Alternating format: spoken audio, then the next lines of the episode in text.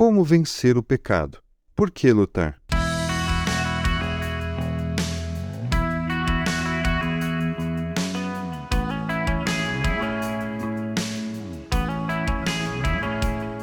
Desde que Adão e Eva desobedeceram a Deus, o pecado corrompeu a natureza humana de tal forma que desconfigurou a imagem de Deus no homem. Assim, o homem, em todos os sentidos, tornou-se inclinado ao mal. Todos pecaram, disse o apóstolo Paulo na sua carta aos Romanos, e isso nos trouxe a consequente separação eterna de Deus. Afinal de contas, ele, sendo santo, não poderia permitir o pecado na sua presença. Problema resolvido com Cristo na cruz, que pagou a nossa dívida, a nossa culpa por esse pecado, morreu a nossa morte. Então, a partir desse momento, todos que reconhecessem esse fato e entregassem suas vidas a esse Salvador não seriam mais acusados, teriam seus pecados perdoados e esquecidos por Deus.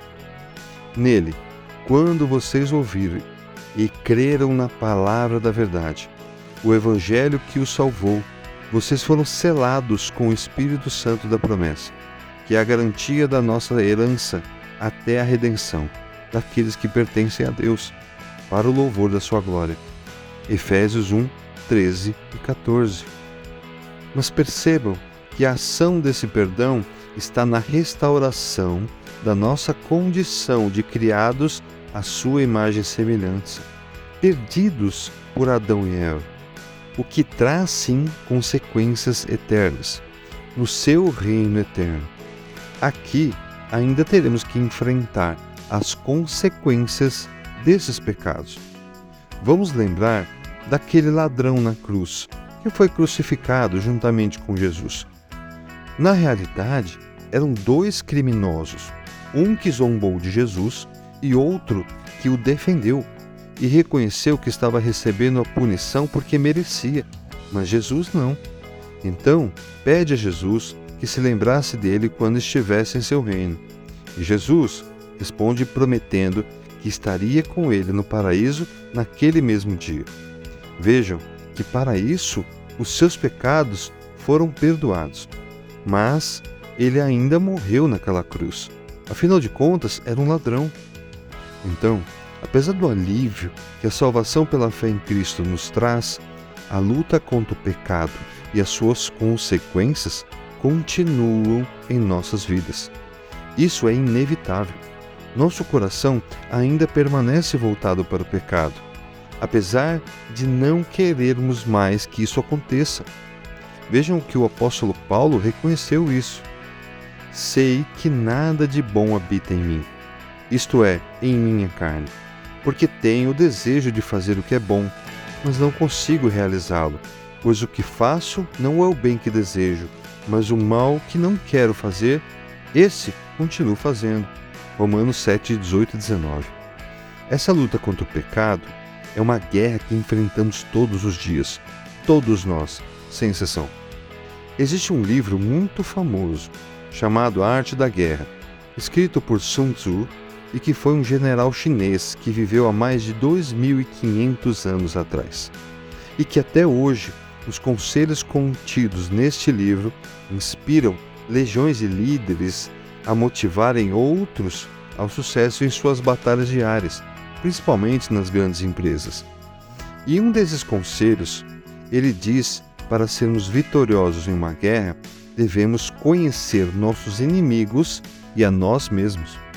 E é exatamente o que Paulo faz na sua carta aos Efésios, quando aconselha como devemos nos armar e com quem estamos lutando. Vistam toda a armadura de Deus, para poderem ficar firmes contra as ciladas do diabo, pois a nossa luta não é contra pessoas, mas contra os poderes e autoridades, contra os dominadores deste mundo de trevas contra as forças espirituais do mal nas regiões celestiais. Efésios 6, 11 e 12. Não adianta achar que somente com as nossas forças vamos vencer o pecado e, consequentemente, as terríveis consequências que sofremos. A luta é contra algo que está impregnado em nós e que interessa um inimigo muito poderoso, o inimigo de Deus. Mas a boa notícia é que, apesar de nós, com nossas forças, não podermos vencê-lo, Deus pode. Portanto, submetam-se a Deus, resistam ao diabo e ele fugirá de vós. Tiago 4:7. Convido você essa semana a juntos aprendermos algumas formas ou ferramentas, se ficar mais claro, de como podemos resistir aos ataques do nosso inimigo e até mesmo da nossa própria inclinação ao pecado.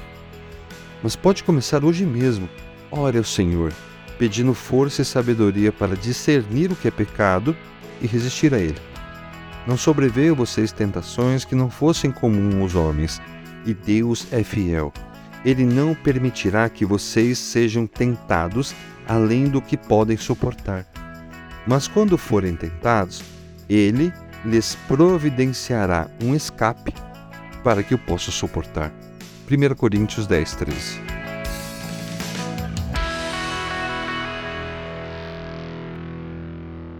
Você ouviu o podcast da Igreja Evangélica Livre em Valinhos. Todos os dias, uma mensagem para abençoar a sua vida. Acesse www.ielve.org.br ou procure por IEL Valinhos nas redes sociais.